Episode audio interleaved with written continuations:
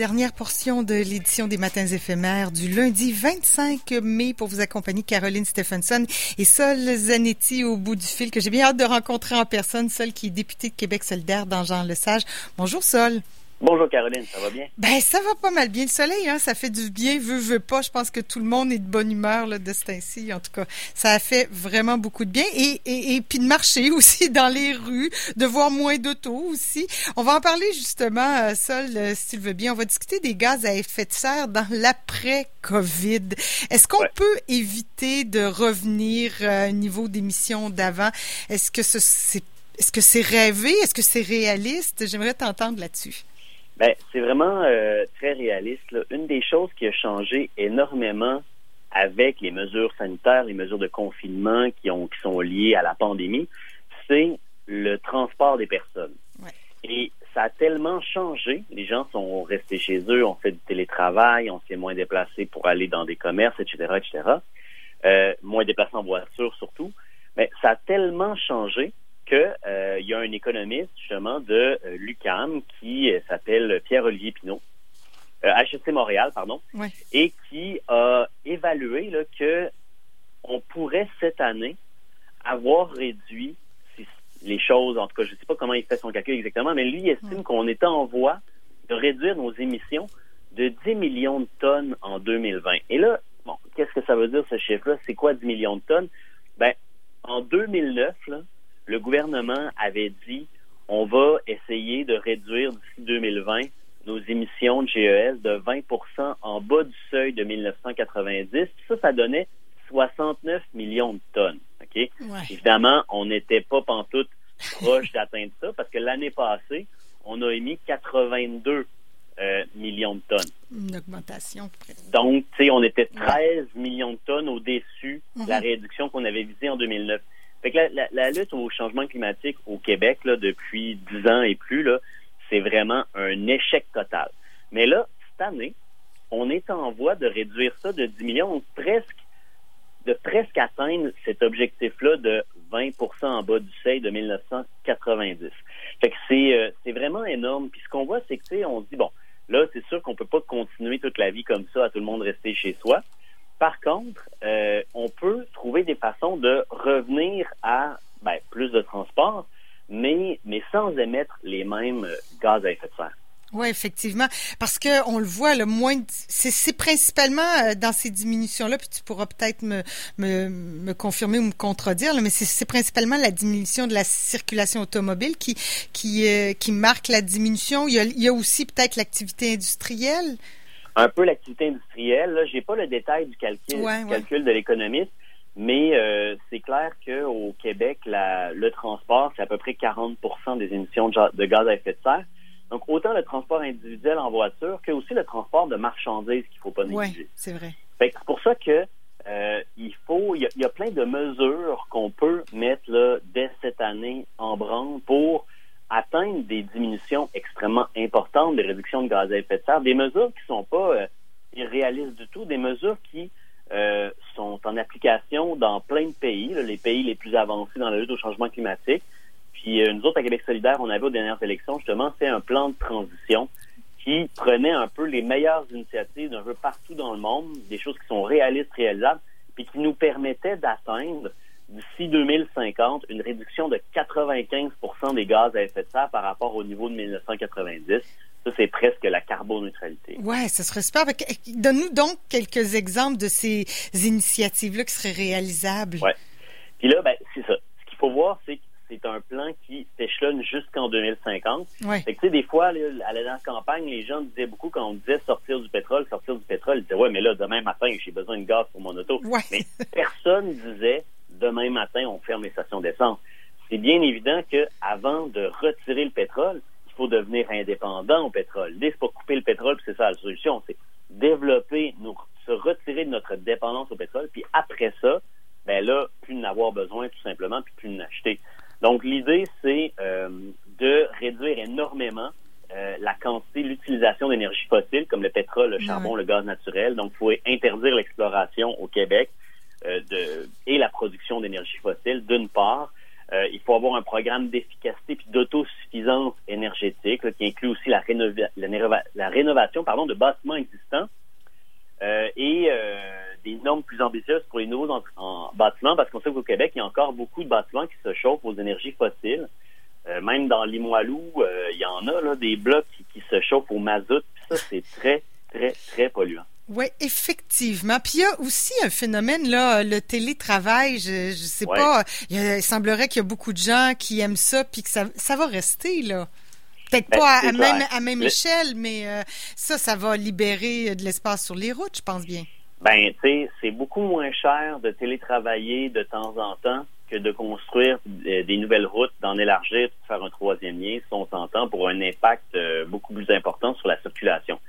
Le télétravail, on va s'entendre, c'est pas fait pour tout le monde. Je veux dire, il y, a beaucoup de monde qui aime ça un peu, mais qui voudrait pas le faire tout le temps parce que ça leur manque le contact humain, puis tout ça. il y a des choses qui sont pas aussi efficaces à distance qu'en personne. c'est un peu comme le gâteau au chocolat. Tout le monde aime ça d'avoir un morceau, des fois deux, mais tout un gâteau d'un coup, c'est trop. Ça lève le cœur. C'est ça. Fait que là, euh, le, mais le télétravail, on pourrait penser que beaucoup de, de ministères, beaucoup de compagnies pourraient décider de dire, ben, on offre la possibilité de télétravail de façon beaucoup plus extensive. Des gens pourraient décider que deux jours par semaine, trois jours par semaine, ils, ne se rendent pas au travail. C'est ça l'impact que ça aurait sur les GES et sur la congestion routière aussi. Ce serait énorme dans une ville comme Québec. Mm-hmm. Et le transport en commun aussi. Parce que l'idée, c'est pas juste de pas aller travailler. C'est que c'est que on, il faut aller travailler, mais euh, quand on peut y aller en transport en commun, c'est encore mieux. Donc là, la ville de Québec va vraiment dans la bonne direction là, de ce côté-là avec l'établissement d'un réseau de transport structurant autour du tramway avec des trambus, etc. Ça, ça va vraiment faire une différence parce que pour que les gens laissent l'automobile puis qu'ils n'en soient pas dépendants, il faut que le transport soit efficace, il faut qu'il se rende loin, il faut qu'il passe souvent, il faut qu'il se rende à destination plus rapidement qu'une voiture.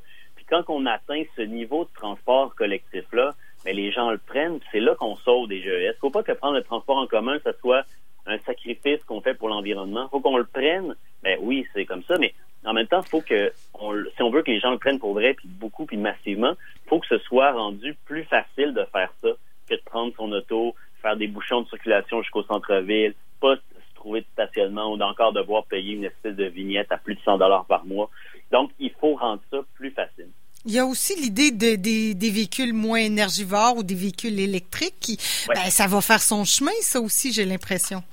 Oui, puis ça, là, il faut qu'il y ait des législations là-dessus. On peut pas juste attendre que le monde, parce que ça coûte cher, là, les véhicules électriques, même si une subvention, euh, même si c'est une subvention de 8 000, là, euh, une voiture à 40 000 euh, t'enlèves 8 000, c'est quand même 32 000, c'est énorme. C'est beaucoup d'argent, c'est pas tout le monde qui peut se payer ça, ça plombe un budget. Donc, l'idée, c'est qu'il faut qu'il y ait d'une part des incitatifs à aller vers euh, ces véhicules-là moins énergivores, mais en même temps, il faut qu'il y ait des lois pour les retirer, pour retirer les autos à combustion interne, donc là, essence, diesel, euh, puis même, euh, bon, donc de la route avec des échéances. Il y a plusieurs pays qui l'ont fait. Nous autres, ce qu'on proposait, c'est de dire en 2030, donc, on devrait interdire la vente d'automobiles euh, qui fonctionnent à essence. Donc, mhm. les gens peuvent n'avoir encore, ceux qui ont acheté avant, mais plus le droit d'en vendre, que ce soit des hybrides ou euh, des électriques. Après ça, 2040, donc dix ans plus tard, on ne permet même plus la vente d'auto hybrides, là, pour que ce soit que électrique. Ouais.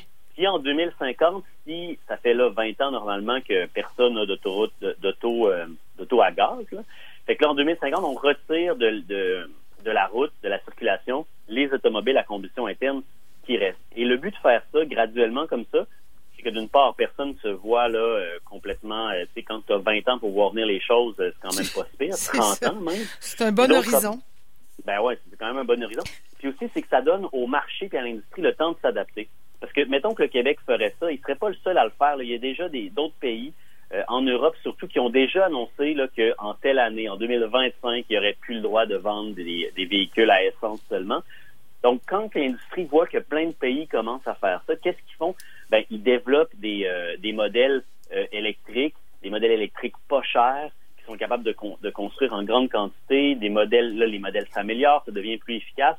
Fait que ça fait qu'on force l'industrie à aller dans une direction qui est plus respectueuse, évidemment, des changements climatiques. Là, ouais, clairement. Puis là, on parle du Québec, nous, comme citoyens québécois, mais, mais en même temps, on peut supposer que partout ailleurs sur la planète, ces réflexions-là se posent et puis que ben mondialement, on pourra euh, peut-être ne pas revenir à, à ce qu'on émettait avant la COVID.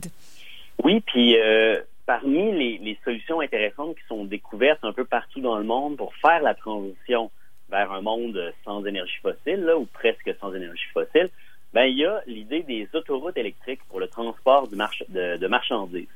Alors ça, les autoroutes électriques, parce que c'est vrai qu'à l'intérieur des villes, le transport individuel, il faut limiter ça quand c'est ça, ça produit des GES. Mais le transport de marchandises entre les villes, les gros 18 roues, tout ça, ça pollue énormément.